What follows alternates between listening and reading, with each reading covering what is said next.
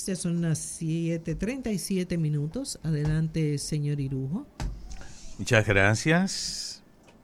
Escuché al ministro de Educación, Ángel Hernández, hablar de, y dar unos datos positivos en relación a algunos asuntos que estaban pendientes del Ministerio de Educación, entre ellos aquellas famosas 720 o 720 escuelas en construcción que fueron inventariadas y fueron censadas y evaluadas y se dispuso que se terminaran esas escuelas e independientemente de algunas objeciones, incluso de carácter legal, que algunas tenían en relación a los terrenos donde estaban, etcétera, etcétera. Bueno, creo que son más, pero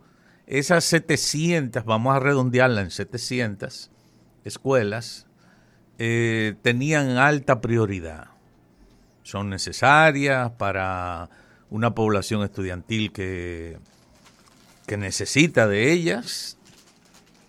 Eh, y bueno, y este gobierno se pasó casi tres años hablando de esas escuelas y, de sus problemas y de que si había que terminarla, que si la dejaron sin terminar, en fin, hablando de todo lo que tenía que ver con el hecho de que esa cantidad de escuelas, además de necesarias, estaban sin terminar y que no se estaba haciendo nada. Con muchas de ellas no se estaba haciendo nada.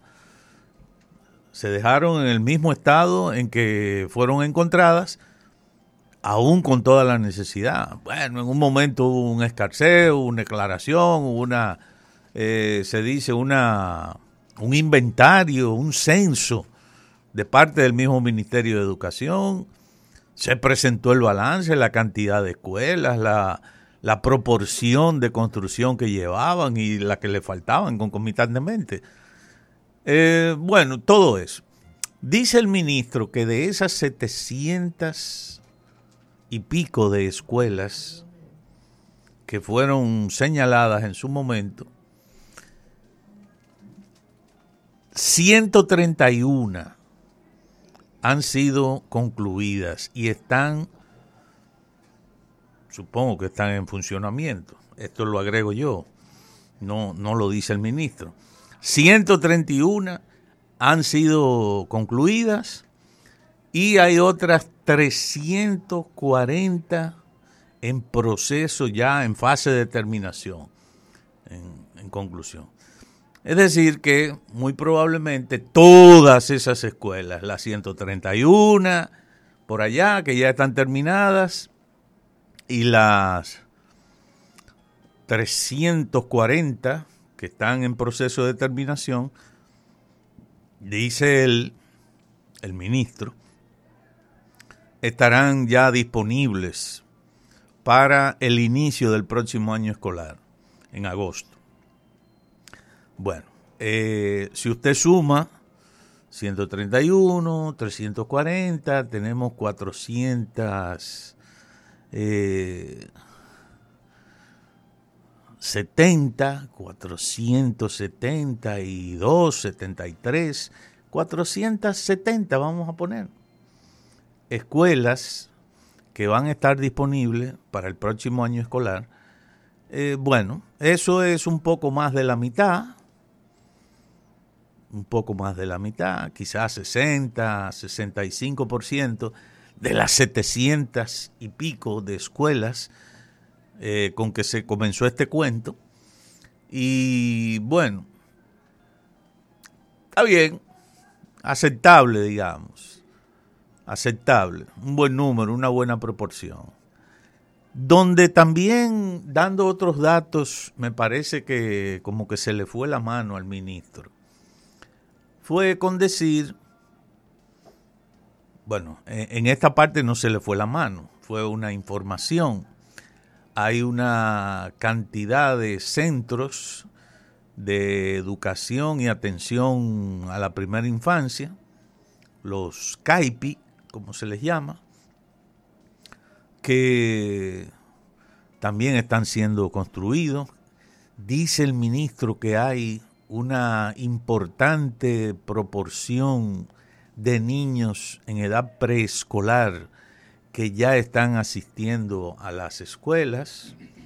Se supone que se están construyendo, o se dice, dice él, que, están, se están construyendo algunos centros que van a permitir la integración a la educación preescolar de unos mil niños. Bueno, habrá que ver después el detalle en relación a dónde van a estar esos centros, etcétera. Pero dice él que aspira, se aspira, y es una aspiración que por la por el tamaño, es decir, se aspira a tener cerca del 70% de los niños en edad preescolar integrados. Esa es una de las metas que él menciona. No dice para qué tiempo. Lógicamente, ahí suena una proyección un poco reeleccionista. O para el caso de la continuidad del Ministerio de Educación. Porque la integración y el alcance del 70% de la población escolar en ese sentido, pues me parece que es lleva bastante tiempo. Donde digo que se le fue la mano es cuando él señala que 100 mil, que el 100%, mejor dicho, que el 100% de los estudiantes en los grados básica y, secundaria se aspira también, que esa es la meta poder integrar al 100% de la población estudiantil de básica y secundaria. Y eso creo que es una exageración porque efectivamente no toda la población escolar o en edad escolar es efectivamente eh, de educación pública.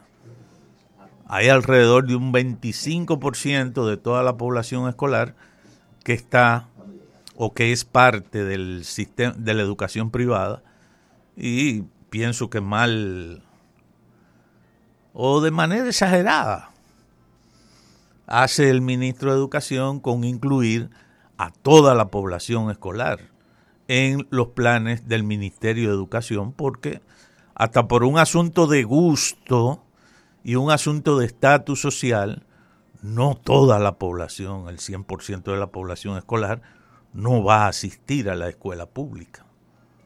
Entonces, ese punto o estuvo mal dicho o fue evidentemente una exageración dentro de la actualización de los datos que presentó ayer en una entrevista el ministro de Educación, Ángel Hernández.